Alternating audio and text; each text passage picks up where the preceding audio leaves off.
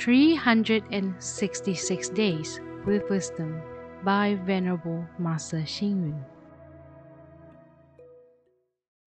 December 23rd. Do things wholeheartedly with motivation, and much is achieved. Perform acts with compassion, and good affinities assist your destiny. How do we nurture and cultivate our mind and spirit? Buddhist teachings say this can be achieved by doing things wholeheartedly and with motivation. This means we should always explore our mind and spirit and consistently plant Bodhi seeds in our spirit and mind. There are many ways to cultivate our mind and spirit, such as through thoughts, samasakapa, introspection, and chanting the names of Buddha. Besides, we can also meditate, repent, and make vows.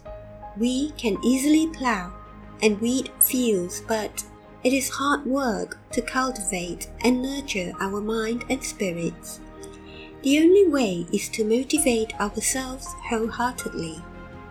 One day, a Brahmin saw Buddha on alms grounds while he was plowing the paddy field.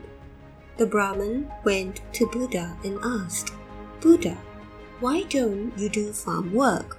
Why don't you trade hard work for your daily necessities? Buddha smiled and replied, I plow and weed my farm each and every second. In doubt, the Brahmin asked, I have never seen you working in the fields. Buddha replied compassionately, Sentient beings are my field.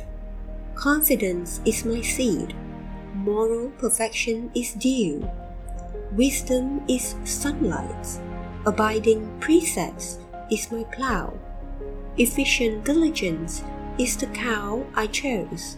Right thought is the rope that tied the cow.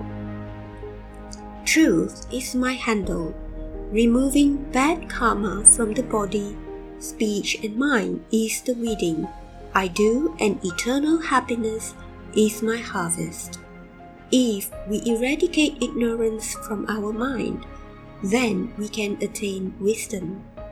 Do you want your spirit and mind to grow with compassion and wisdom?